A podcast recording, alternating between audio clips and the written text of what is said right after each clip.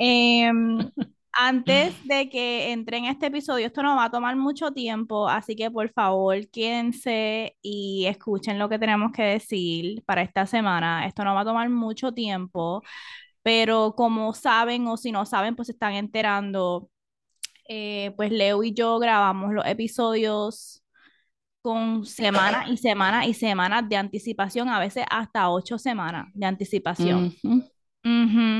Entonces, pues ahora mismo estamos sobreviviendo una crisis en Puerto Rico. Eh, sí, la crisis es humanitaria y política, em, aunque la quieran hacer ver como si es una crisis ambiental o que fue un asunto, ¿verdad? De, Climática.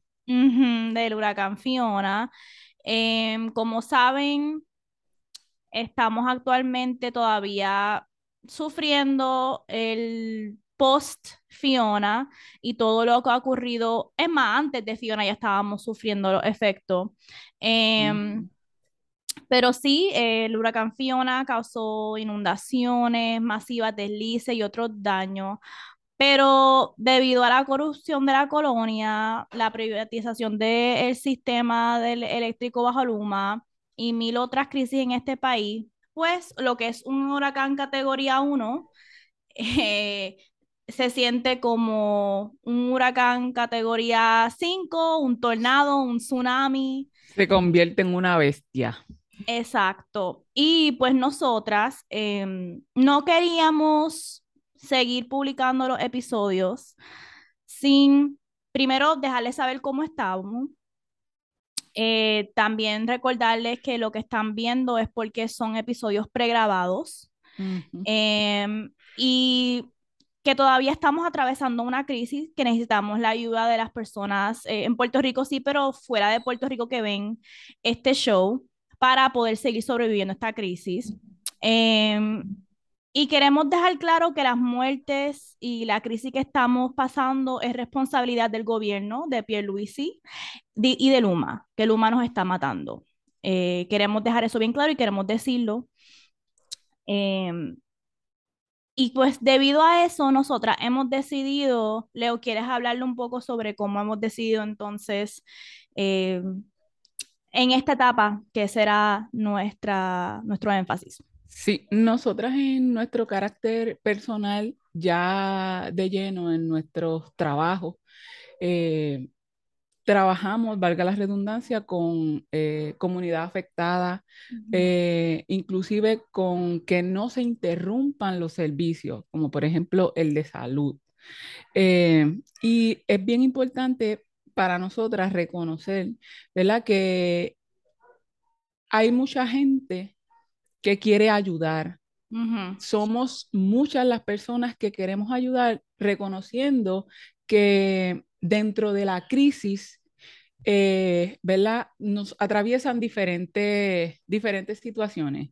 Y aunque nos están afectando, como dicen por ahí, estamos en el mismo mar, pero no en la misma, en el mismo barco, ni en el mismo kayak, ni en el mismo, esa es una realidad y nosotros estamos conscientes de eso. Pues, ¿qué queremos hacer? Nosotras eh, queremos servir amplificando las voces de quienes ya trabajan, eh, brindando ayuda humanitaria. Aquí hay diferentes organizaciones que nosotras sabemos de buena mano que, que, su trabajo es constante, no es un trabajo de ahora, este tipo de situación, el manejo de comunidades especiales, de poblaciones eh, eh, que sufren, lo trabajan diferentes organizaciones que nosotras hemos decidido, pues mira, queremos en lugar de ponernos a recolectar, eh, er, hacer nosotras nuestra propia centro de acopio,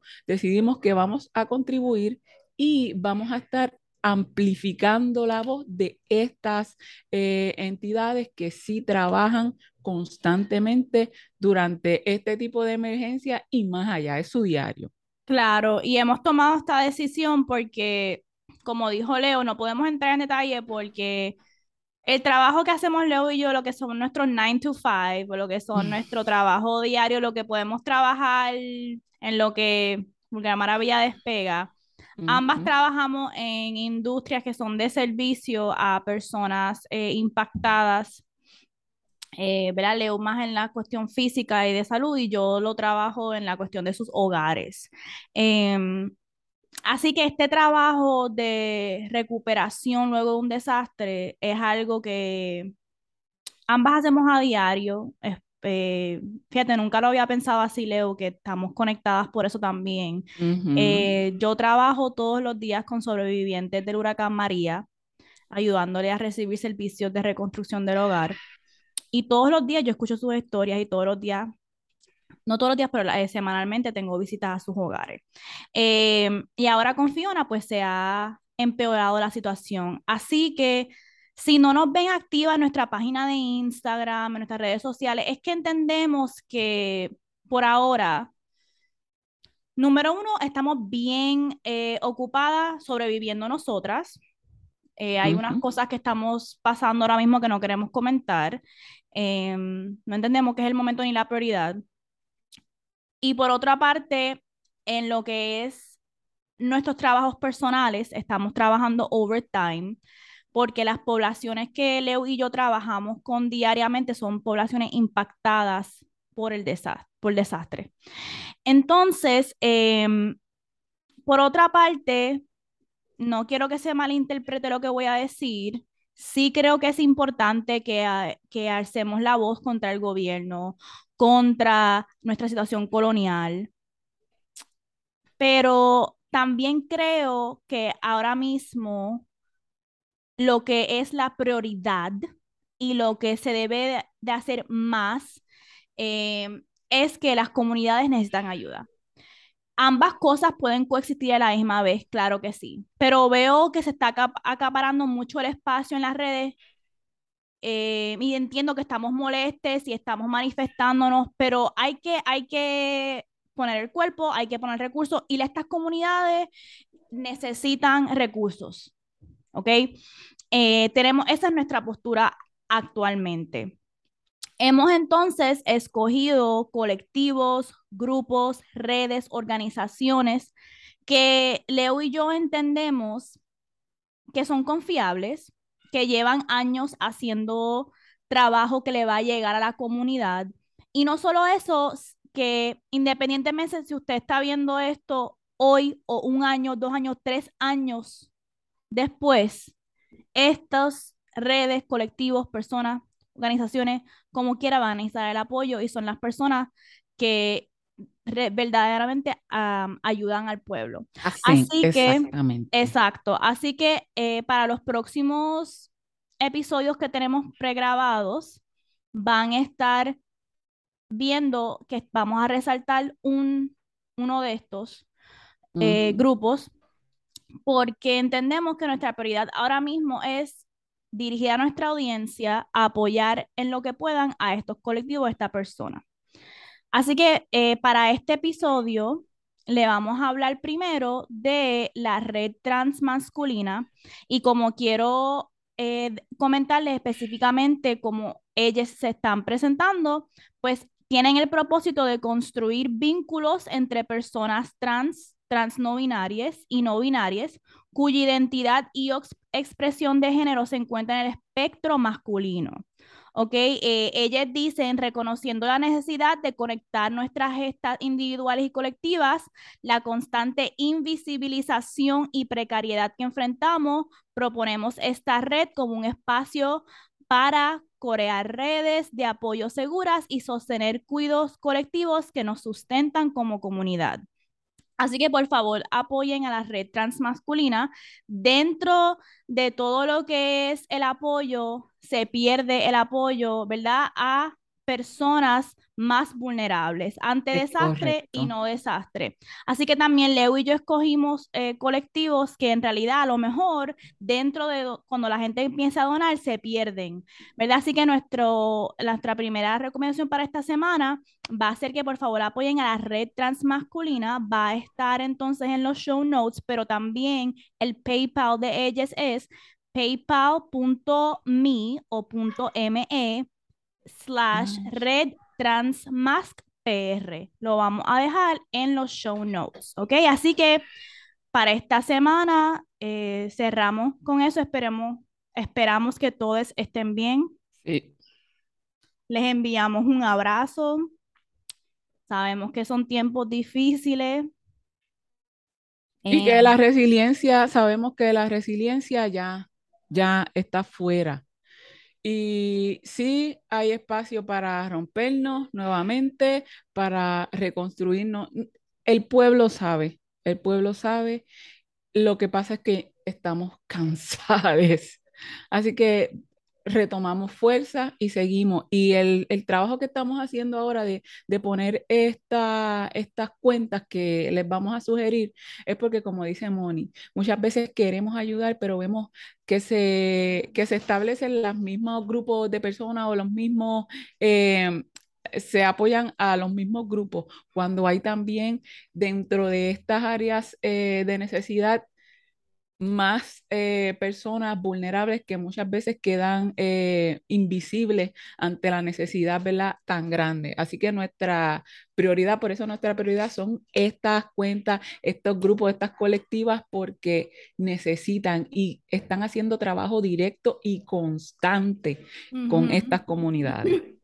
Y que también a veces creo que pasa mucho y esto pasa y no creo que pasa con malas intenciones, pero a veces la gente se desespera y quiere como que rápido comenzar a apoyar, rápido comenzar un centro de acopio, rápido recolectar cosas, pero si tú no tienes un plan, una experiencia en cómo eh, recaudar, distribuir y ayudar comunidades, mira, déjenle eso a la gente que lo sabe hacer eh, o por lo menos instruyanse bien en hacerlo, porque lo que están haciendo es dividir tanto que entonces los recursos que le puede llegar a una, un colectivo que sí sabe hacer este trabajo se limitan. Em, también entendemos que a veces hay comunidades que ponen, eh, abren un llamado, eso es válido. So, todo esto tiene matices, pero por ahora estamos entonces nosotras enfatizando que nuestro rol va a ser el que acabamos de entonces hablar. Así que cuando vean los episodios, siempre al principio del episodio vamos a tomarnos un tiempito para eh, hablar sobre un, grupo colectivo que necesita apoyo y en, para este episodio va a ser la red de transmasculina. ¿Ok? Así que les enviamos un abrazo, un beso, cuídense a las personas que no están en Puerto Rico. Por favor. Eh, tengan paciencia con nosotras. Estamos de verdad que tratando de no fallarles un martes como le prometimos que cuando comenzáramos no íbamos a fallar ni un martes. Estamos ahora mismo luchando contra un sistema donde no hay luz, no hay agua y en nuestra situación individual también estamos en apoyo a otras comunidades sobreviviendo una crisis. Eh, pero vamos a continuar en lo que podamos. Así que un abrazo, un beso y Vamos entonces a comenzar el show de esta semana. Un beso.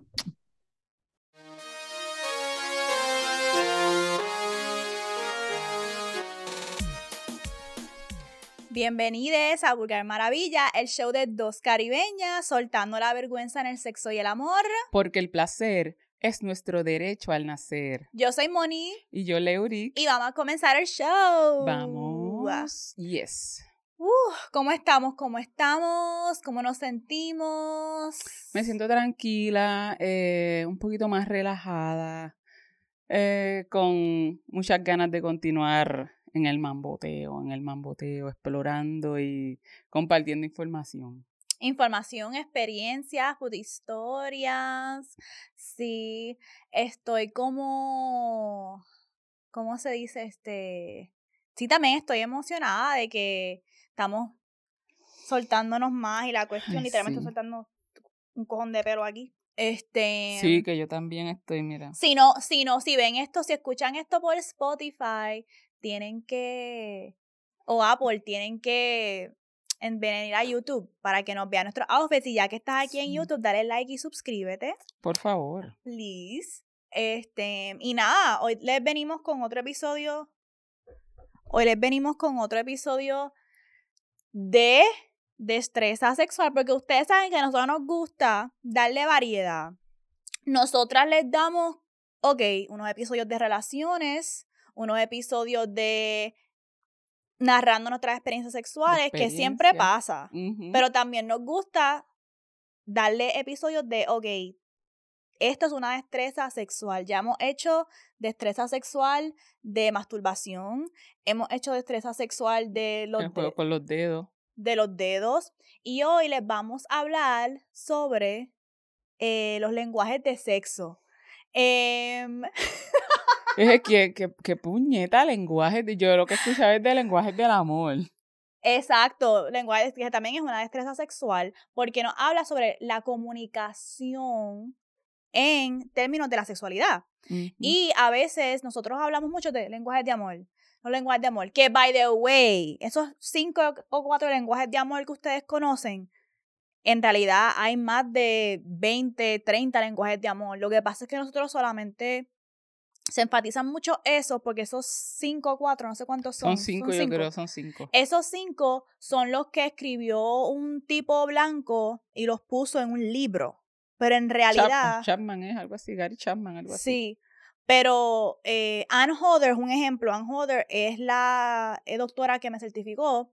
Ella tiene un libro de 18 lenguajes de amor, oh, donde ella recopila lenguajes de amor alrededor de todo el mundo. Y en realidad, en el, principio del libro, ella dice: Mira, en verdad hay como 100 lenguajes de amor. Pero yo voy a hablar de estos 18 para nosotros tener una experiencia de visión más expansiva del amor Así que voy a dejar en los show notes ese libro. Lo, lo pueden comprar versión PDF por como dos o tres dólares, no lo quieren comprar físico, eh, de Anne Hodder.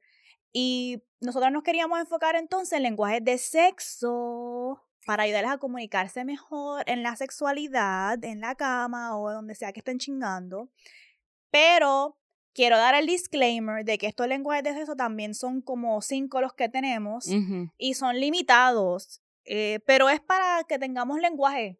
Exacto, para que tengamos una idea, una base y podamos entonces identificar otros tipos de lenguaje, porque muchas veces necesitamos que algo sea nombrado de alguna manera para entonces nosotros decir, oh, puñeta, esto, esto pega conmigo, pero yo lo uno, yo uno estos dos y saco un, un próximo lenguaje, uno o dos lenguajes y formo otro. Así que esta es la idea, tener una base para este, intencionar, para eh, que podamos dejar de fluir tanto en ese sentido. Eh, cuando nombramos... estos no son todos. Exacto. Incluso hasta, ya se van a dar cuenta, a veces yo cuando me estaba preparando, yo me sentía como que es que esto suena bien redundante.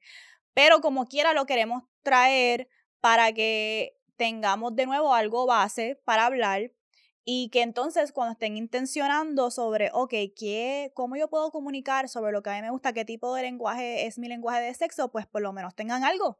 Y si se inventan otro, pues también lo pueden añadir. Así que estos son los lenguajes de sexo de Douglas Wise, pero eh, una educadora sexual que en Instagram está bajo ProHo, eh, ella los resumió. ¿Cómo los resumió? Y nosotras, pues entonces les vamos a compartir esos lenguajes de sexo para ver con cuál ustedes se identifican, pero también les vamos a compartir nuestras experiencias con esos lenguajes de sexo, si aplica o no a nosotras o cuáles son nuestros favoritos. So, ¿quieres comenzar? Sí, vamos a comenzar. Y también partimos de, me gustaría partir de que eh, la información usualmente está en inglés. Moni pasa este trabajo de em, traducirlo, así que todavía para mí eh, es más valiosa la información porque estamos sacándola, poniéndolo en un lenguaje que, que puedan entender la mayoría de las personas que viven aquí en Puerto Rico y, y personas que estén en, el Caribe también y Latinoamérica. Vamos a empezar. El primer lenguaje, y este es diversión. Es este es el primer lenguaje. El lenguaje es de diversión. Diversión, así es que sea. Eh, ese es el lenguaje. Diversión.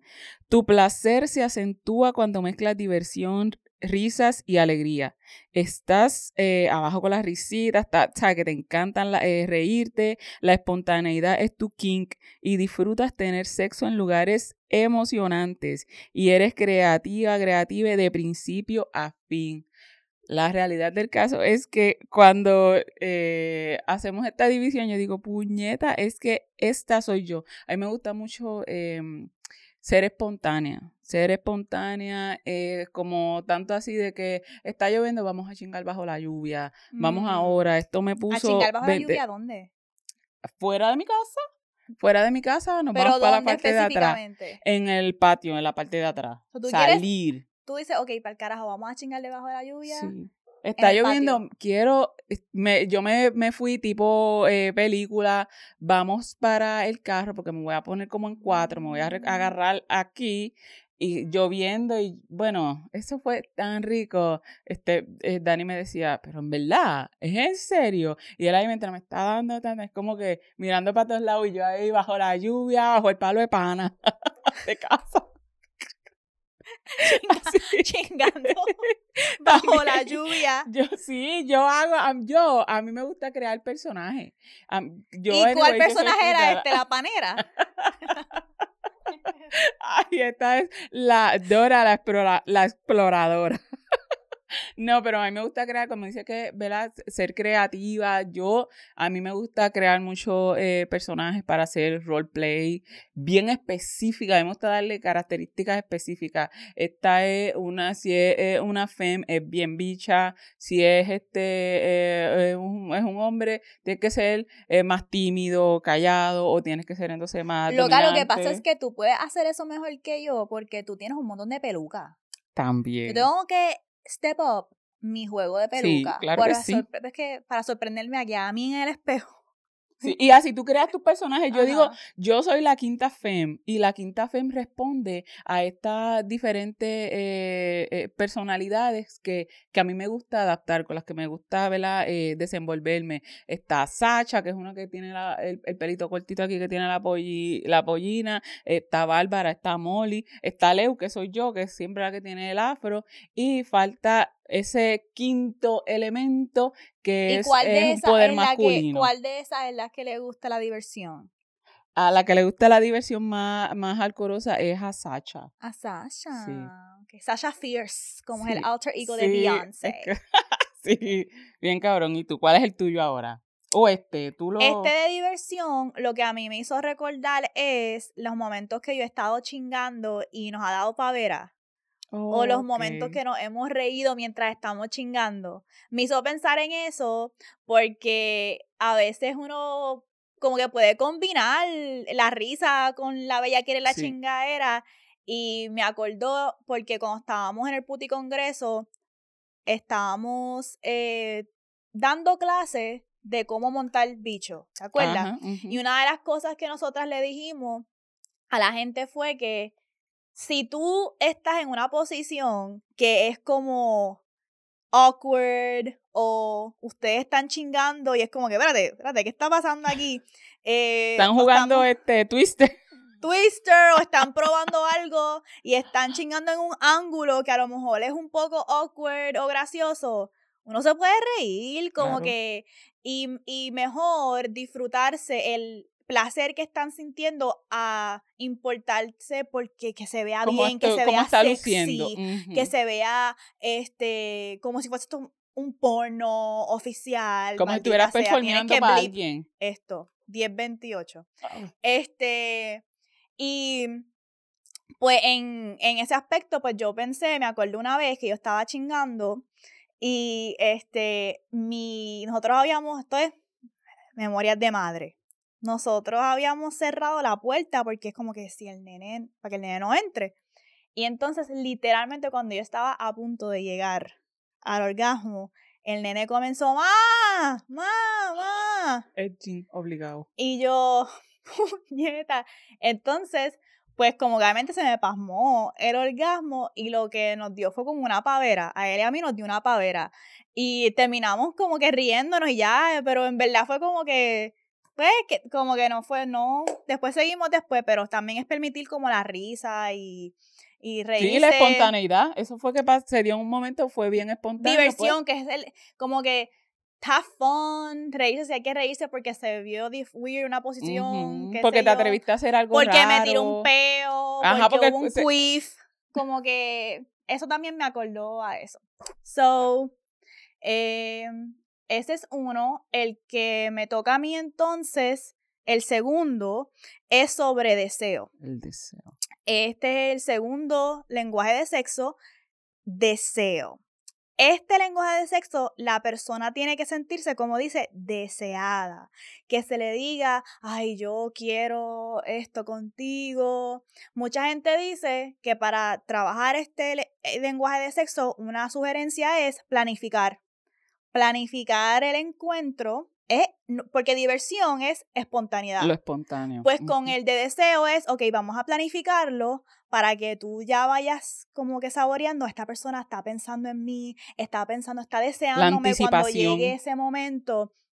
Y eso a mí me gusta porque eh, creo que sí es válido la espontaneidad, claro. Pero a mí la espontaneidad no me trabaja tanto como me trabaja planificar algo. Porque yo soy el tipo de persona que si yo me voy a, qué sé yo, vamos a suponer, si yo, estoy, si yo estoy en una relación de larga distancia con alguien, no tiene que ser larga distancia, pero si yo estoy pensando, ok, cuando yo llegue, vamos a hacer esto, vamos, vamos a ir a comer, luego vamos a hacerte y cuando lleguemos a la casa te voy a virar como media.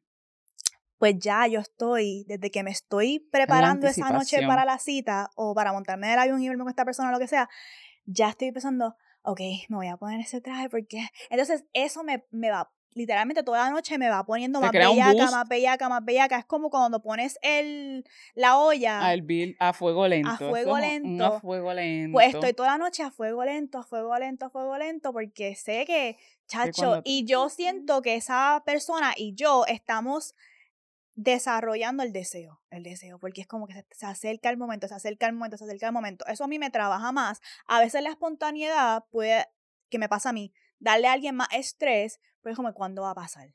¿Cuándo va a pasar? Va a pasar ahora, ah. va a pasar, eh, no es que uno no se abra a que puede ser que llegamos al restaurante y me puse bellaca y le dije, vámonos. Vamos para el carro. Pero a mí me gusta más como que planificarlo y sentirme que, ¿tú sabes qué? Comete esa miel de comida que...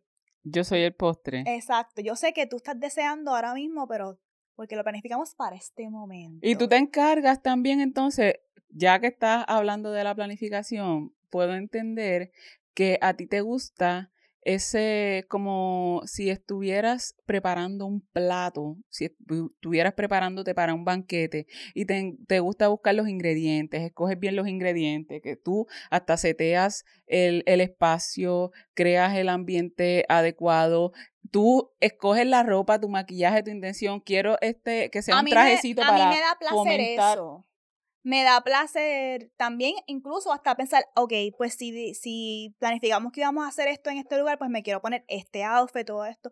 Pero en verdad hay otra gente que no le gusta eso, es como que, mira, yo fluyo. Exacto. Pero a mí me gusta. De hecho, me gusta tanto que una vez se me secó la griga porque estaba en un restaurante con Nike y yo quería planificar algo para entonces que durante la cena él estuviese pensando, ah, cuando llegue a casa vamos a hacer esto. Así que yo le dije a él, mira, ¿te acuerdas cuando la última vez estábamos en la cocina y tú me cogiste y me pusiste de espalda, eh, ¿cómo se dice? En la estufa. En la estufa, en la estufa él me puso así como que de espalda y me lo estaba metiendo ahí bien rico y ese visual a mí se me quedó después trabajando. Entonces, cuando estábamos en la cena, yo le dije, cuando lleguemos a casa, quiero que cojas y me lleves a la cocina. Y la respuesta de él fue, nada. Eso pasó así. No, él me dijo, nena, eh, esas cosas no se planifican, esas cosas pasan. Y mm. yo, número uno, sentí que me pasmó. Como que sentí que me estás regañando, incluso como que, ¿qué te pasa? ¿Qué pendeja? Y entonces después es como que, cabrón, you played yourself porque se me secó la grica por el resto de la noche. Se me secó la grica por el resto de la noche y ahora una memoria que era de placer, que era bien bonita para mí, ahora me da vergüenza recordarla porque ahora me acuerda a cuando me regañaste o me hiciste sentir como una pendeja por tratar de planificar algo bonito contigo. Eso, eso a veces pasa y a veces ni siquiera nos damos cuenta cuando este lo que tiramos es agua a, un incendio que está empezando. Así que hay que tener esas cositas en cuenta. Fíjate, a mí con el caso de tanta planificación per se, yo no soy muy planificadora, pero sí me gusta eh, fomentar la anticipación, provocar, este, enviarte estos mensajitos, mm, cucarte, eso sí me gusta mucho. Okay. ¿Cuál es el próximo? El próximo, a mí tú te los memorizas, pero es que a mí me gusta, yo, a mí me gusta que la gente sepa específicamente qué es lo que dice el, ¿verdad? El lenguaje para que vean cómo, cómo, ay, sí, para ver para dónde yo llegué. placer, el que me tocó es placer. Te excita aprender y explorar cada centímetro del mapa de placeres de tu pareja. Complacerle te trae una gran satisfacción sexual. Explorar y ser explorada lleva tu sexo a otro nivel. Y honestamente, esto, los facts son los facts. Puñeta, no, desde mi perspectiva, no hay nada más placentero que complacer a alguien, ¿sabe? Complacerme complaciendo a alguien. Eso a mí me pone, ¿sabe? Yo estar con una mujer, una fem que se entrega, que se abre toda hacia mí, ¿cómo yo no voy a agradecer de manera placentera a disfrutarme esto? Igual cuando estoy este, compartiendo también con un hombre, es como que yo honro todo esto porque mi placer viene de, de saber que puedo darte placer, de ver tu cara, de ver tus gestos. Eso a mí me... El, ese me acordó a King Nor y Jet Says Jasmine, que son una pareja de Dom Fetish Trainers y me acordó mucho a ellos porque son una pareja que siempre están intencionando explorar en el placer. Y a mí me encanta ver los videos de ellos porque ellos están como que en una situación de un foursome, por ejemplo, donde ellos dos son los doms y se están como intercambiando las herramientas. sea, yo vi un video de ellos que eran, era un trío. Entonces eran ellos dos dándole placer a una tipa. La tipa estaba como sentada en estos sillones que parece de terapista, pero que tienen ah, el espaldar. Y ellos estaban, los dos como que les estaba poniendo bien bellaco, ellos como doms, darle placer a esta tipa y se estaban intercambiando los látigos, intercambiando los nipple clamps, intercambiando las herramientas. Y yo me sentía como que, wow, aquí no está ocurriendo penetración, aquí no está ocurriendo lo que vemos como sexo típico, y yo estoy bien bellaca porque estoy viendo una pareja que le encanta a los dos darle placer a alguien. Ellos también hacen, aparte de películas y contenido explícito, ellos hacen también live shows donde ambos están con sus látigos, ¿cómo se dice? Los, no son látigos, son los de flogging. Los floggers, pero en español. No, sé cómo Se, se, llama. Porque no, porque el látigo es una, es más finito. Ellos utilizan otros que parece como los Como un pompón, que parece como, un pompón. pero de cuero. Entonces, o tienen diferentes materiales. Entonces, ellos hacen demostraciones live con los floggers a la ah, y su manejo, sí, porque hay unas formas de, Exacto, y ellos son, ellos son profesionales en eso, pero son ellos dos en la tarima, como que nosotros somos una pareja que lo que hacemos aquí es darle a la gente este placer. Y me encanta, ellos postean videos de eso a cada rato. Los otros días postearon uno que era la primera vez de ellos volver a hacer eso luego de Jasmine dar a luz. Es más, ellos tienen hasta videos de ella preñada. Sí. Siendo una dom. O sea, donde. ¿Qué niveles? ¿Qué niveles? Ellos tienen un video que estaban tres estaban, eran dos tipos, King Nor y un sub, y ella y otra sub. Y King Nor y el sub traen a la tipa dentro del cuarto en una jaula. Oh, yo creo que yo vi algo de eso. Y después ella está entrenando a el otro sub como Dom, a cómo actuar como un Dom, y él está con la tipa de la jaula, y después llega un punto en el video que ellos todos están como en esta bellaquera con, con la tipa de la jaula. Y yo, esta es la pareja que para mí es el mejor ejemplo de ese lenguaje de amor, de sexo que tú estás trayendo. Y a mí me encanta ellos. Por eso es que eso es eh, Royal Fetish Films. Creo que es el website, no estoy segura, pero si no lo dejamos en los show notes. Em, y Jasmine, para que los que no sepan, es una mujer que me enteré cuando cogí una clase con ella, que ella también es panameña. Oh, wow. So, es Latin Crew también, ¿ok? Em, ok, el otro. Tenía que ser. Me toca a mí, Este sí, te toca a ti. Este es el tercer lenguaje de sexo, que es el de paciencia. Vamos a cogerlo suave, vamos a frenar, enfocar más la sensualidad. Es como esos domingos de vagancia.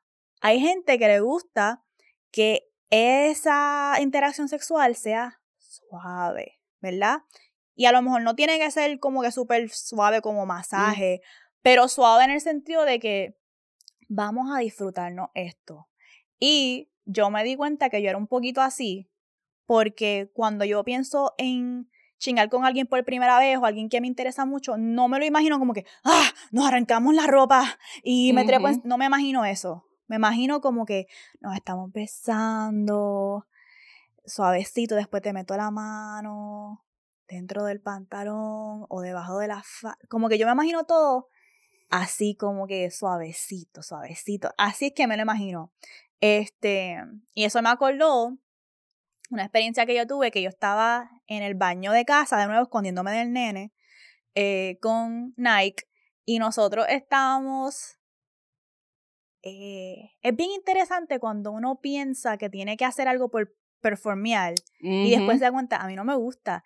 Y entonces yo pensé como que, ah, estamos en un momento bien bellago, pues yo entré al baño y yo estaba quitando la ropa a él y él me dijo, calma. También es porque estaba como que tengo que terminar esto porque el nene está cogiendo un nap, ¿no me entiendes? Este, y él me dijo como que, calma y cógelo con como que lo suave. Relájate y coopera. Y ahí fue que él me trepó encima del el lavamano, me abrió las piernas, me comió, después me estaba besando como que sensualmente tocándome y ahí mi cerebro hizo, es verdad, esto se siente más rico que el papelón que yo estaba haciendo de, ah, ¿De película? como si fuese porno, ajá. Después cogió y me puso casi en cuatro en el toilet no eran así más o menos en el toilet, y se quitó la camisa y me la puso en el cuello. Como que así, estás viendo esto. Tienes que ver esto en YouTube si lo estás viendo. Exacto, si lo estás viendo, si lo estás escuchando en Spotify.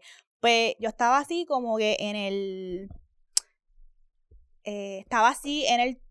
agarrándome de. ¿Cómo se dice esta parte del toilet? Ay, yo no sé cómo se llama esa parte. Ah, mira para allá el pues Pues yo estaba agarrándome del tanque del toilet y él se quitó la camisa, hizo así, me la puso en el cuello y entonces me dijo, este, me avisa cuando te esté alcando mucho. y él me lo estaba metiendo y yo aguantaba del tanque del toilet con la camisa en el cuello y este literalmente como que nunca había tenido esa sensación de ¿qué está pasando ahora mismo, puñeta? ¿Qué es esta bella que era? Y entonces yo también podía coger la camisa y como que jugar con el nivel de cuán... Y te aguantas también. Cuán apretada lo quería, eh, hasta que llegó un punto que yo dije, este no me va a matar. este... Pero entonces después de eso, eh, le di, le di el, el ¿cómo se dice? El límite, como que ah, ya, ya, Y él bajó, entonces después siguió y así en esa hasta que los dos nos venimos. Ay, yo quisiera, yo quisiera tener, ¿sabes? siempre digo a Dani Diablo, yo quisiera justo en ese momento y dejarme ir. Usualmente el, este ahorcamiento es tan rico, bueno, ¿verdad? ¿verdad? Controlado y tan jodido bellacoso pero nunca he logrado como que el dejarme ir, que puede ser acompañado de, de, perder la conciencia, ¿sabes? De desmayarme, pero honestamente lo ansío tanto, ansío eso, pero siempre llego al límite como que, no puedo ya, ok. También Es, bueno probarlo con la camisa porque hay veces que con la mano hay que tener cuidado porque como tú estás utilizando la mano puedes dañarle a la persona puedes dañar la que las cuerdas vocales también hay que tener, eh, sí. hay, que, es una destreza también, que hay que adquirir, no es simplemente porque hay lugares donde tú agarras que cortas, dependiendo, ¿verdad? Por anatomía, eh, el flujo o limitas el flujo y creas la sensación. O tener la mano muy plana, también le estás poniendo mucha presión ahí en, vez de ponerla un poquito más curviada donde para simplemente agarrar a veces lo que queremos el efecto emocional es como que la sensación y no, no está pasando algo radical pero te sientes así eh, que la pongan como que justamente en esto es como que qué Ok, dinos a la próxima. Vamos con la última. Y la última voy a. Diandra, esta, es la última. Sí, esta es la quinta. Es aceptación y celebración. Gente, gente. Entramos a la que podría ser como que la que nos libera. Vamos a celebrarnos, ¿sabes? Todas las partes de tu cuerpo entran en acción y son parte de. Aquí estamos celebrándonos, celebrando las sensaciones. Vamos a celebrar y em, aceptar que tengo el chicho, pero también mm. quiero venirme. ¿Sabe? Aceptar que yo no soy una, eh, no, no estoy haciendo contenido para nadie, estoy simplemente ahí disfrutando. Que en mi barriga con el chicho puede ser besado, puede ser apretado ahí y te puede generar sensaciones bien deliciosas. ¿Ok? Que todas las partes de mí, ya sean son físicas o emocionales, son aceptadas. Que mi, que, mi, que mi kinkiness también es bienvenido a, al campo de juego.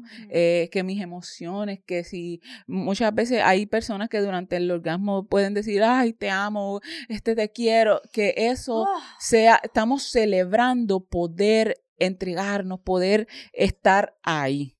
Eso para mí es, yo creo que ese es mi favorito de todos. Ese es mi favorito porque ya de por sí aquí es donde se combinan los lenguajes de amor con los lenguajes de sexo.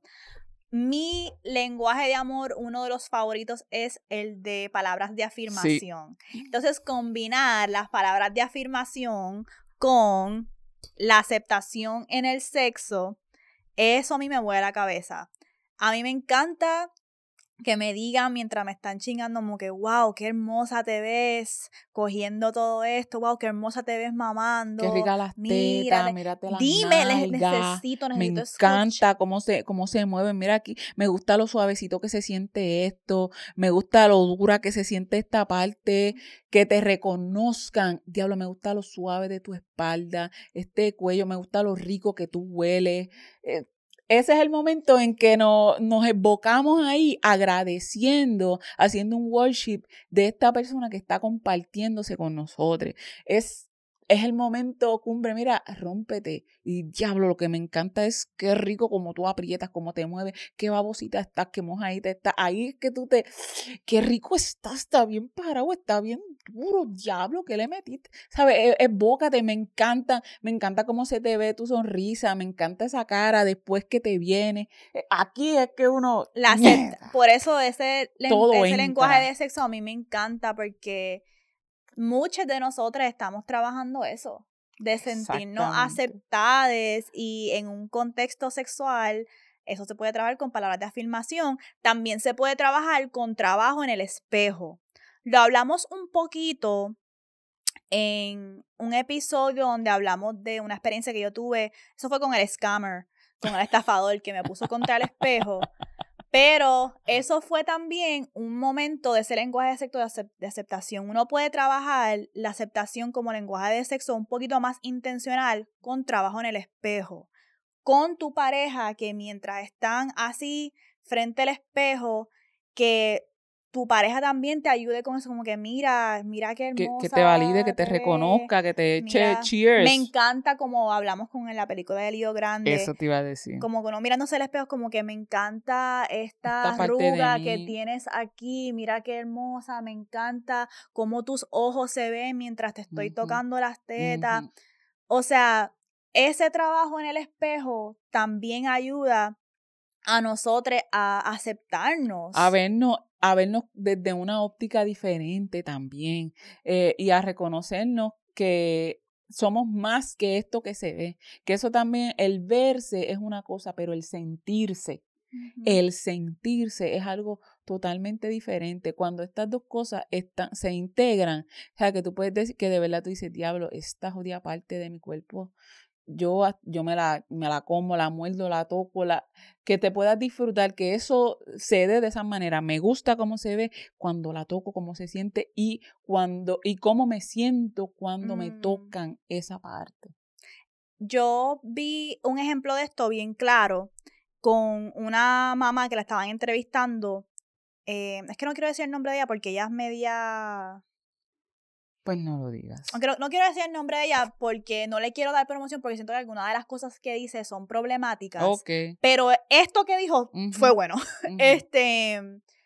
La estaban entrevistando en un podcast que yo escucho, me gusta mucho, lo voy a recomendar, se llama Good Moms, Bad, Choices, porque literalmente es como que en decir, somos buenas mamás y tomamos malas decisiones, pero es retomando la palabra de malas, como que retomando su sexualidad. Y estaban entrevistando otra mamá y ella dijo que algo que le ayudó mucho a ella luego de dar a luz en su posparto fue que con su esposo ellos se miraran al espejo y él le dijera lo hermosa que se le veía eh, las estrías, lo hermosa que se veía mientras estaba recibiendo placer. Y eso ella dijo, eso snapped me out, me sacó de, no lo que la sacó del posparto, pero eso me sacó de la constante... Del cambio, de, la presión de que tengo que volver a mi cuerpo de antes de...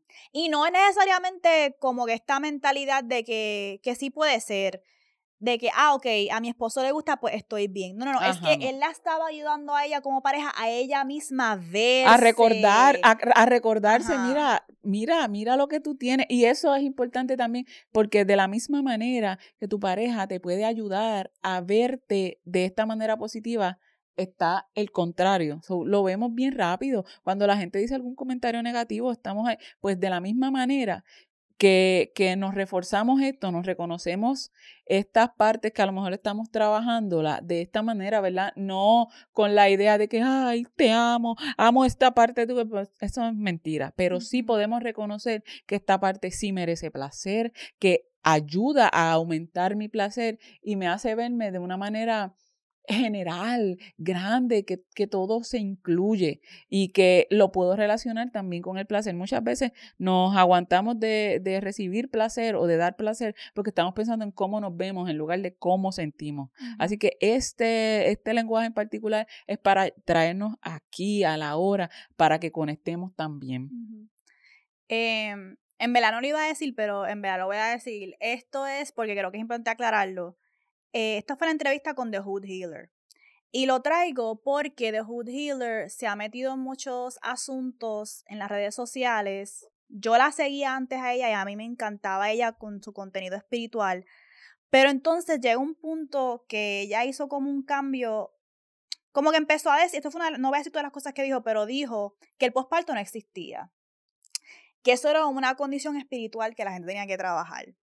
Este, y entonces Em, me pareció súper como las vueltas que da la vida, porque entonces e, en ese episodio ella está hablando de su posparto. Ah, y tratando de como justificar que no era posparto, que era otra cosa, pero todas las cosas que ella estaba diciendo, como que eso es posparto. Eh, y es un poco, es peligroso decirle a las madres y a la gente en general que el posparto no existe, que eso es una... Una invención o... una changuería que tienen las mamás. No era una ella no lo puso así, ella dice, ella dijo, los síntomas que están sintiendo las mamás de posparto es real, pero no es posparto, no es una condición médica, es algo como espiritual que tienes que trabajar. Es como que here we go again, these spiritual bypass bitches. Pero mm. Ella como quiera compartió lo que ella pasó en su maternidad y eso fue una de las cosas que ella compartió y yo seguía viendo la entrevista y yo, loca, estaba pasando por posparto, pero ok. Este, pues esos son los lenguajes de sexo que les traímos y hacemos luego otro episodio sobre los lenguajes de aftercare. Uy, sí. Eso estaría bueno. Ay, sí. De luego del sexo, entonces, ¿cómo nos cuidamos? Esos lenguajes para el cuidado después del sexo. Está bueno. Ok, pues vamos entonces a entrar ahora al putearte, en lo que le busca el putearte. les voy comentando que el Putiarte es el espacio donde nosotras cogemos algo de cine, televisor, música, poema, literatura, para entonces traerlo aquí y discutirlo de una perspectiva de sexualidad o de relaciones. Así que cuéntanos qué tienes esta semana para putearte o putiarte. Mira, venía estrogoleando, pero decía, diablo, yo trabajé estos episodios y ¿dónde carajo está mi putiarte esta semana? y lo encontré. El putiarte que les quiero traer es relacionado, ¿se recuerdan a la película esta Dumpling? Que sale, ¿cómo se llama? Jennifer Aniston, eh, que es la mamá de esta muchacha que es eh, gorda y ella es la, la que, como la, ¿cómo que se llama esta? Eh, Magali Febles. Ella es la Magali ah. Febles de este, de este certamen de mis teen whatever. Ah, okay. sí, La jodienda es que se da esta escena, ella trabaja, la, la muchacha, la protagonista, trabaja en este sitio de comida y eh, uno de sus compañeros está into her, está loco por ella, pero ella como que no se da por enterada, no quiere aceptar esta posibilidad, pues debido al estándar. Ya cuando lo acepta, ellos están en esta escena en particular, ellos están empezando a besarse y él empieza a profundizar en el beso y le baja la mano por la espalda y ahí ella tiene los chichos, esos chichos de la espalda que tanto pues no quieren fajar, no quieren por el estándar y ella para, lo para, le agarra la mano para que él no siga y termina el beso mm. y me voy. Se fue. Lo que me lleva a pensar es cuántas veces nos alejamos, detenemos nuestro placer, limitamos las oportunidades de recibir placer y de dar placer pensando en cómo luce mi cuerpo. Hay muchas influencers que, te, que, que, ellas comentan, ¿verdad? Ponte el traje, ellos saben que tú tienes chicho, ellos saben cómo tú tienes tu cuerpo. Sí, yo soy partícipe y creo de, en eso, pero también tú no te puedes poner un traje que, con el que tú no te sientas cómoda. Y si lo que te preocupan pues son los chichos, obviamente no te, el, e, ese no, no te fit. Ese fit es cuando ya tú estás como que en otros niveles, que tú estás como que, yo sé que tengo el chicho, eh, pero lo que pasa es que como que, mierda, no quiero que se me note aquí por la razón que sea, que es para seguir batallando dentro del estándar. que hemos hablado. Sí, pero la realidad del caso es que, ¿por qué queremos limitar ciertas áreas o el placer a ciertas áreas de nuestro cuerpo o ciertos momentos en los que nos vemos este, o, o entendemos que eh, somos aceptados. La propuesta mía aquí es para que recapacitemos y esto pasa siempre, va desde que vamos con la luz apagada y cómo tú, mi esposo, esto lo aprendí, otra cosa que aprendí del que odio, aprende este, esto, pero qué bueno que, que, lo tengo, que me ayudan en, estos sentidos. Es, él me decía, Leo, es que tú no puedes entrar y decir, vamos a apagar la luz, porque yo merezco saber todo lo que hay y poder decidir, porque entonces tú me engañas, te estás tapando todo el tiempo y yo no veo, no te veo en tu, en, en tu todo. Y cuando intimamos, adelantamos, entonces me enamoro, entramos y cuando al fin te muestras, parece como que un scam, ¿sabes? Me estás em, cogiendo de pendejo y después hay algo con lo que yo no puedo trabajar, por ejemplo, él es bien maniático de los pies. Él para él le gustan ciertas formas de los pies, yo no sé ni qué carajo. Él dice, yo necesito ver los pies porque eso es como que mi punto débil y si es un pie que no me gusta puede ser una mujer bien bonita que a mí que de verdad me guste y eso para él es un, lo, lo jode. So, mira, esto es lo que hay. No voy a cambiarlo por el momento. Si te lo quieres comer, el menú, ¿verdad? La mesa está servida. Si no, pues mira, arranque y vete porque tenemos que entrar a plenitud. Tenemos que entrar a plenitud. Estamos eh, reclamando que no queremos el bizcocho, no queremos las migajas, no queremos el pedazo del bizcocho, queremos el bizcocho entero tú eres el bizcocho y el bizcocho entero merece ser tomado en cuenta cuando este, también hablamos de el placer. Eso que dijiste, oh, Mouse, entrar? Que eso de la película Dumpling me recordó, no sé si has visto la, la serie My Mad Fat Diary. Sí. Hay una escena que el muchacho que es el protagonista, él era como que el que las tipas todas querían y entonces pues ella es una persona gorda y tiene mucho complejo al respecto y hay una escena que a mí me, me dolió mucho porque ella, él como que le estaba expresando su amor y le dijo algo y entonces ella le dijo, pero ¿por qué? Like, por, why do you like me? Y él le dijo, tú no me puedes venir a decir a mí, like, por, el que yo no, que tú no me puedes gustar, like, you don't get to decide that. Y eso fue como que, wow, ok, es verdad, pero eso es un complejo que a veces uno tiene que es como que, ¿por qué? Porque yo te gusto, like, que tú, que tú me ves. Son, e, es, real que uno, uno le pasa esas cosas, pero también yo, pensando en eso que dijo Mels, yo necesito saber, es que también, eso también depende con los lenguajes de amor y de sexo. Yo necesito las palabras. Yo necesito saber, dímelo. Validar, que me lo certifiques. Y eso es válido también. No es que para que decir como que, ay, ¿cómo es posible que yo te guste? No, yo quiero que de verdad tú me digas, ay, es que tú me gusta porque es que me encanta esto eh, de ti. Yo necesito saber eso. Es más, aunque mi, uno de mis lenguajes de amor que está saliendo más ahora es el de regalos porque cabrones, me tienen que dar billete. Incluso, todavía para mí es más importante el de palabras de afirmación que el de regalos, porque eso me acordó que para mi cumpleaños, eh, Marinero, con quien no terminé en términos, no diría que desastrosos, pero no hubo una ruptura tan amigable. Pues para mi cumpleaños, él envió a Mels eh, un dinero para pagarme para cualquier cosita. Una cena, lo que sea. Para una merienda.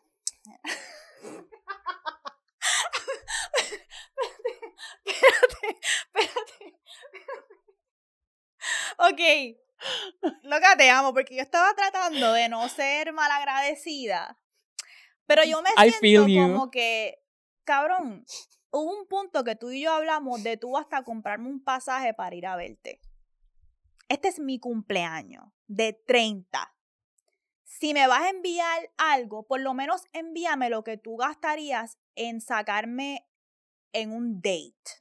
Cállame la boca, ¿sabes? Cállame la boca y demuéstrame que de verdad. Porque ese cabrón me había dicho que para mi cumpleaños me iba a llevar a un buen restaurante y me iba a dar una experiencia bien bonita. Y entonces para mi cumpleaños me envió 50 pesos. So. Te dije, una merienda.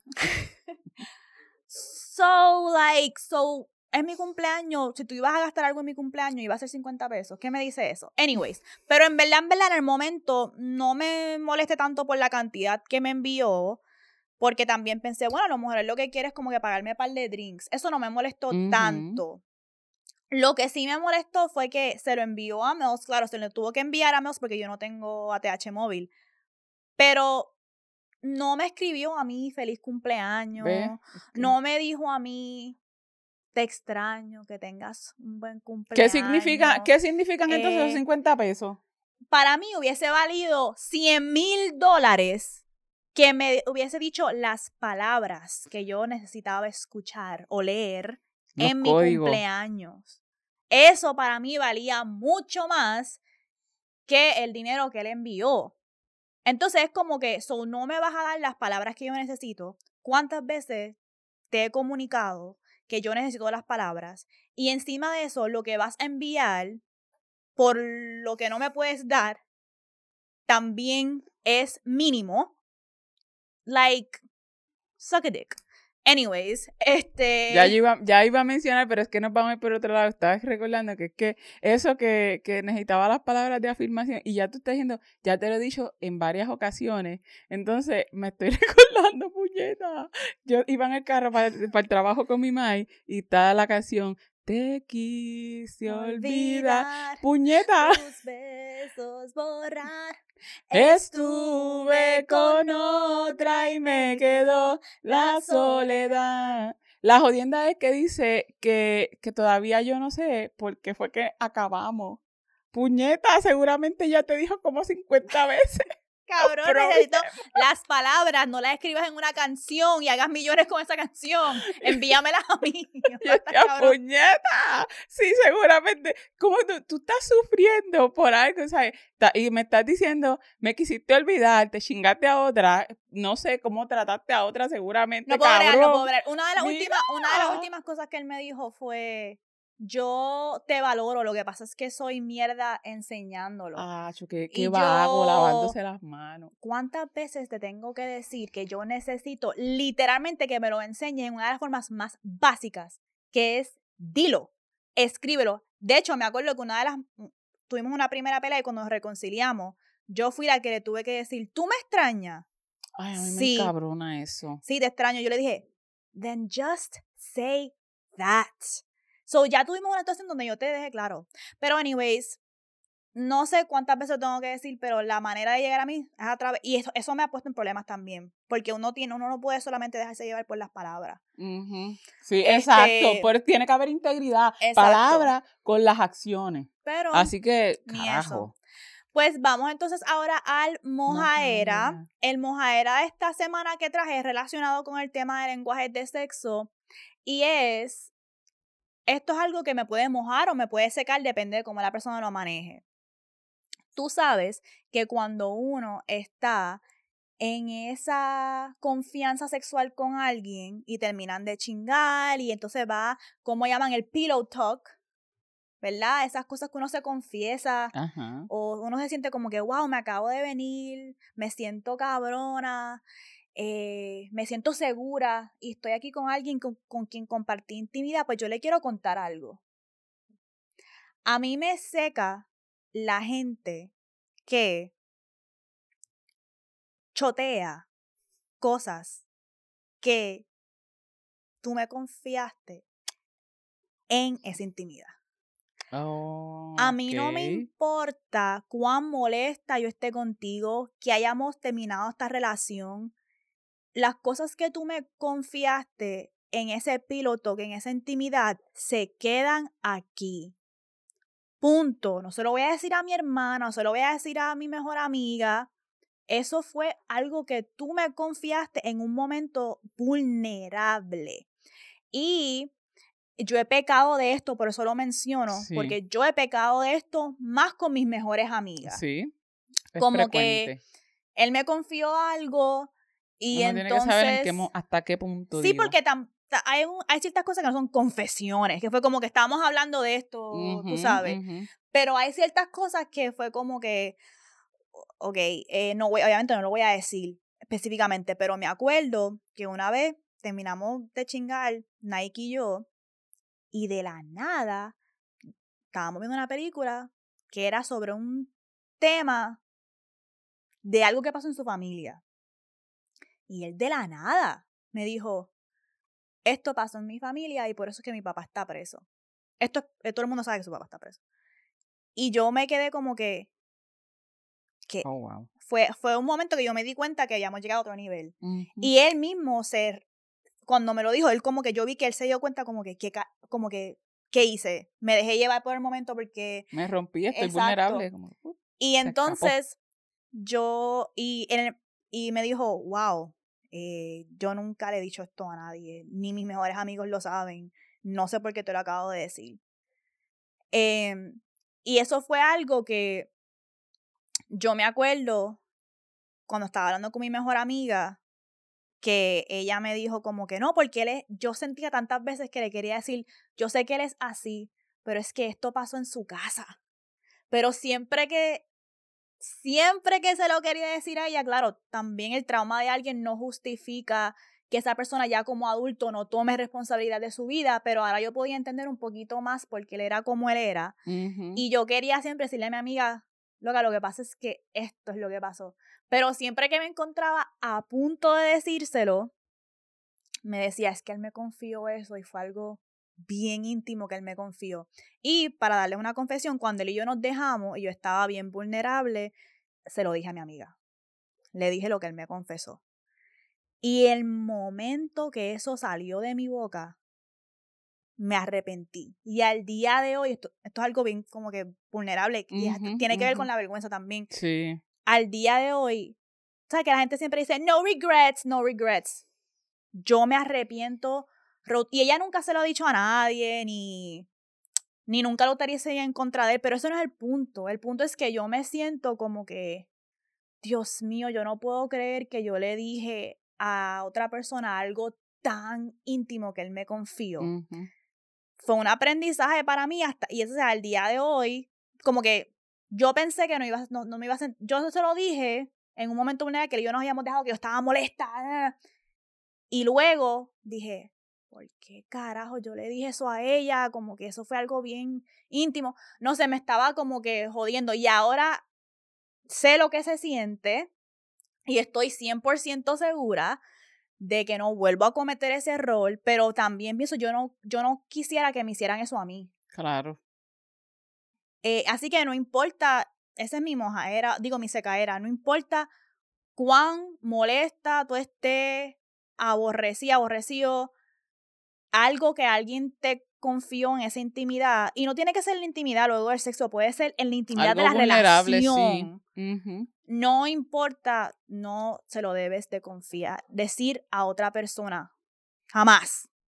Em, y también así con nombre, porque a veces uno puede decir, no, este, alguien con quien yo compartí tuvo una situación particular, pero decirle, este fulanito hizo y contarte, me dijo, ta, ta, ta, ta, o menganita, que, mm, sí, porque también hay que ver la intención. Sí. Porque no es lo mismo decir, ah, ese cabrón no me sabía mamar la crica.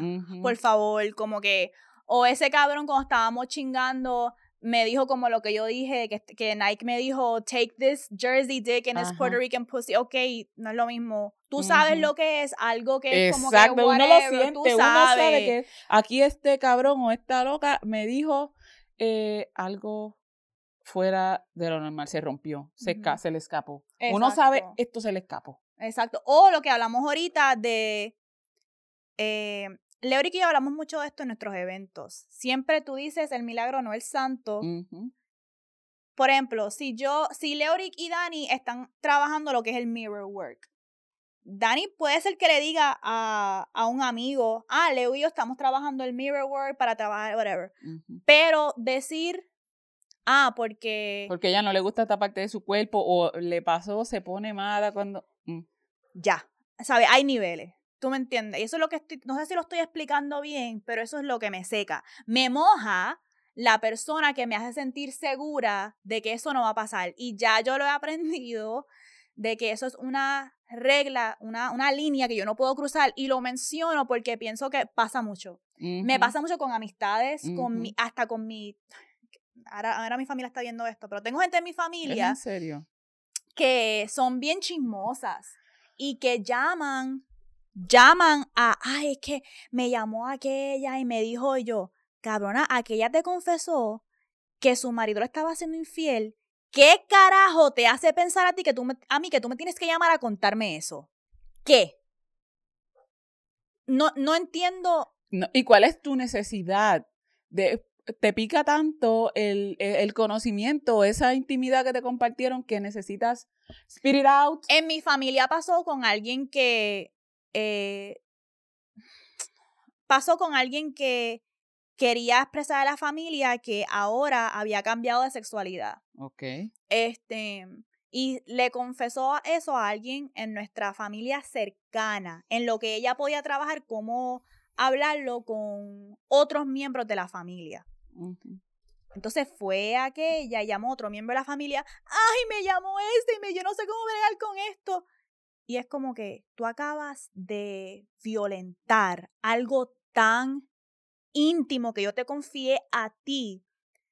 O sea, eso para mí es, es, es, una, es horrible.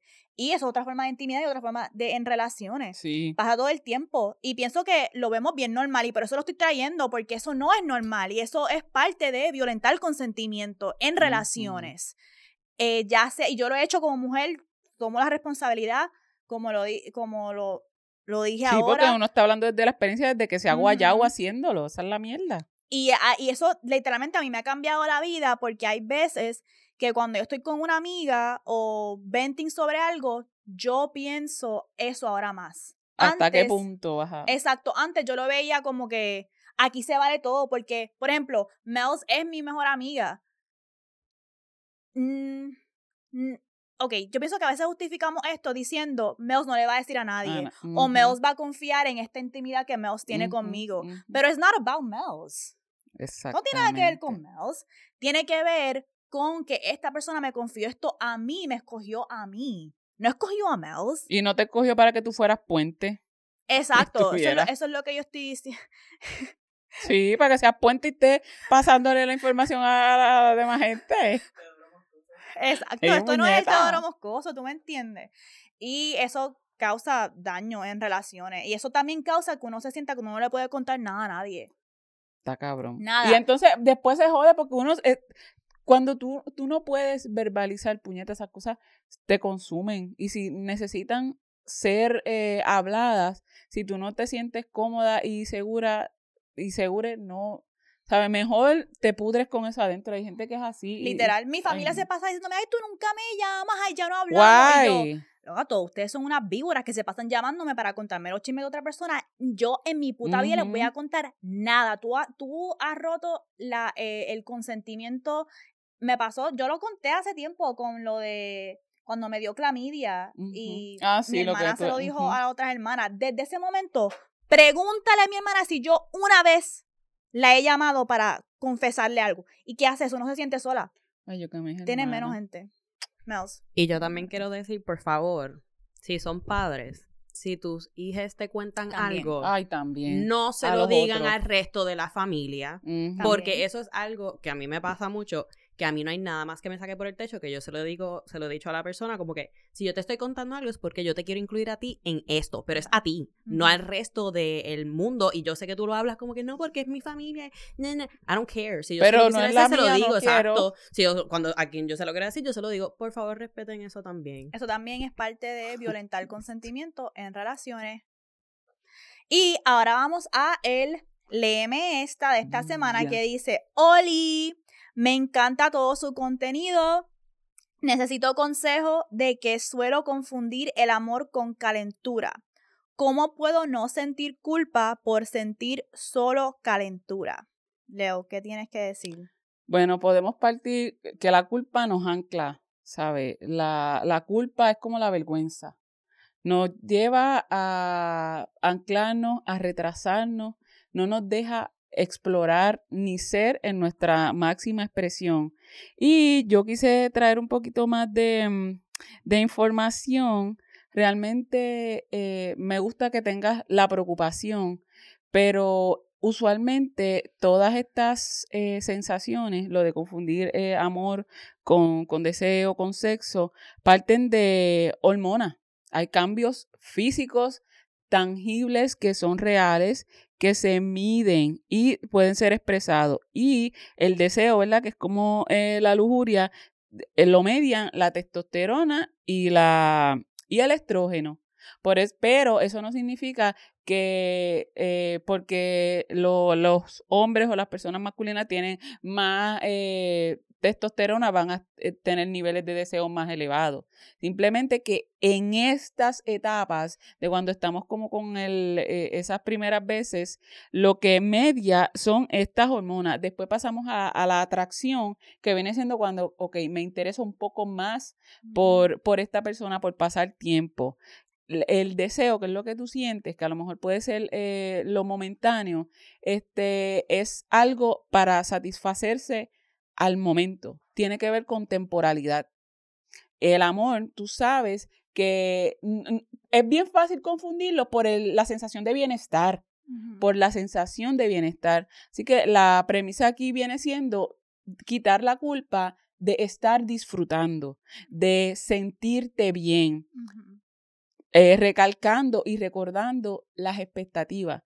¿Qué es lo que, sabes? ¿Cómo tú puedes mezclar? Porque muchas veces cuando ya estamos en otros niveles íntimos con esta persona que a lo mejor es para chingar y estamos en otros niveles de intimidad, pues cómo tú mezclas este sexo con qué intimidad? Pues con intimidad más afectiva, más cariñosa, más emocional.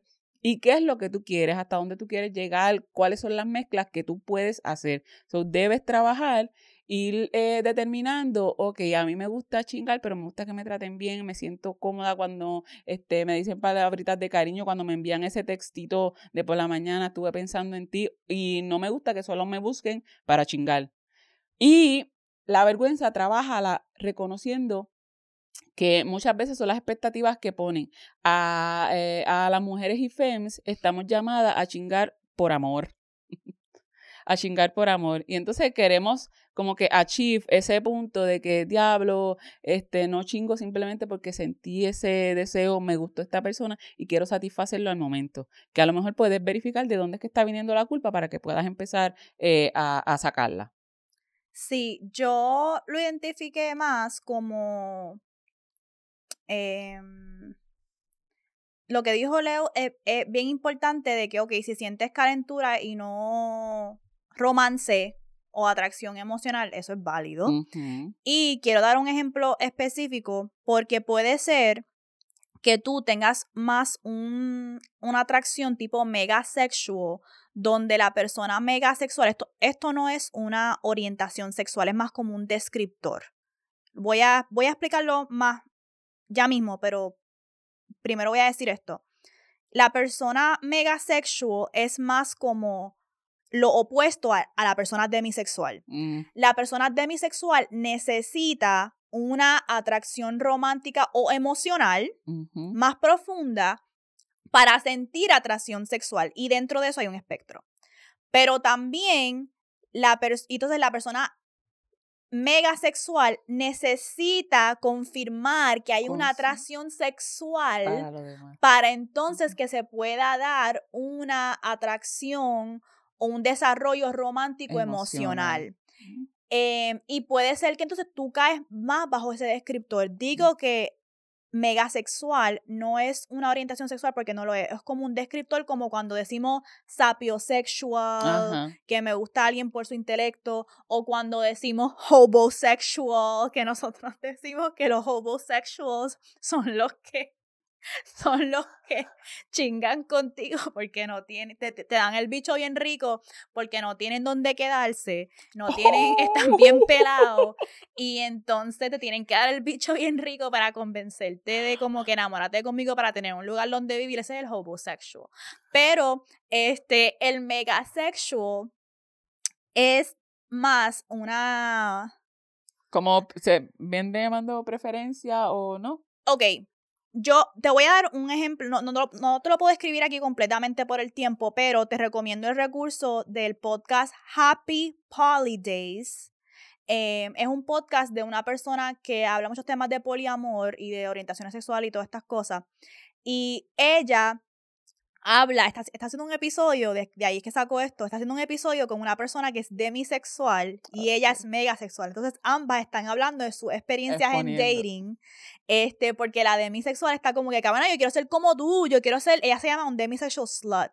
Ella, yo quiero ser esta puta, pero es como que mi putería no puede ser unleashed hasta que yo no sienta una atracción emocional y exactamente. este, entonces ella. entonces la mega sexual está diciendo pues a mí me pasa que no es que yo veo a alguien es como que sí voy a chingar 100% sí hay una atracción física inicial y de que es mi tipo whatever pero yo me siento con esa persona podemos tener una conversación yo voy conociendo más su personalidad no es ni que tenemos que tener intereses en común, es más como que su personalidad me gusta, ok, tengo que chingar, para entonces ver si podemos entonces profundizar. Profundizar. Entonces, pues, por eso es que eh, esto que tú dices de como que, ah, cómo no confundir la calentura con eh, lo, lo, romántico, lo que sea, puede ser que tú tengas más una tendencia de como esa calentura que te está dando,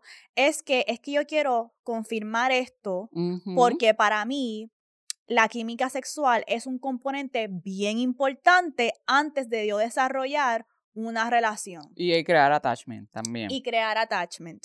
Eh, y ellas hablan sobre esa experiencia en el episodio, pero a, eso, a, eso, ese episodio me acuerdo cuando leí Tú léeme esta, así que lo voy a dejar en los show notes para que vaya entonces a explorar más allá, a ver si eres más mega sexual y los homosexuals no los quiero cerca. Eh, entonces. son Walking Dead también. walking Dead. Así que. Eh, ¿Nos van a cancelar por decir eso? No. Bueno, bueno es todo es posible. Todo es posible. Ustedes saben que ya lo desde mi experiencia como mujer. No estamos generalizando. Y hay muchos homosexuals por ahí. I'm sorry. Anyways, este Vamos entonces ahora a recordarles que si nos quieren apoyar a mantener este proyecto de liberación sexual, pueden hacerlo por el costo de un café y tener acceso a episodios bono en Patreon, en patreon.com slash vulgar maravilla. También nos pueden apoyar con un donativo de una vez. Mm. Está en el enlace de bio de nuestro Instagram. Em, y también recuerden siempre ok, producción está escribiendo algo, ok, eh, recuerden enviarnos sus LM estas al DM en Instagram Vulgar Maravilla o a nuestro email vulgarmaravilla@gmail.com eh, y también puedes seguirnos en las redes sociales, Instagram, Twitter, TikTok, at Vulgar Maravilla. A mí me pueden seguir en at Soy y a mí en Leuric underscore Valentín. Y a Mels en a It's Mel and Mels. Nosotras les damos estas redes sociales porque estos son también nuestros backups. Eh, tienen que también entender que nuestro contenido en Instagram siempre está en peligro de ser siempre. tumbado. Así que cualquier cosa que pase, pues entonces podemos de nuevo reunirnos con gran como audiencia. Ustedes pueden volver a saber de nosotras en Soy la Moni en Leuric underscore Valentín, It's Mel and Mels, y en nuestro vulgar mara, en nuestra, nuestra cuenta de backup que es Vulgar Maravilla Backup. ¿Ok? Así que gracias y Leo, ciérranos. Y ahora nos vamos recordándoles como siempre, la guerra sucia, el sexo nunca. Bye.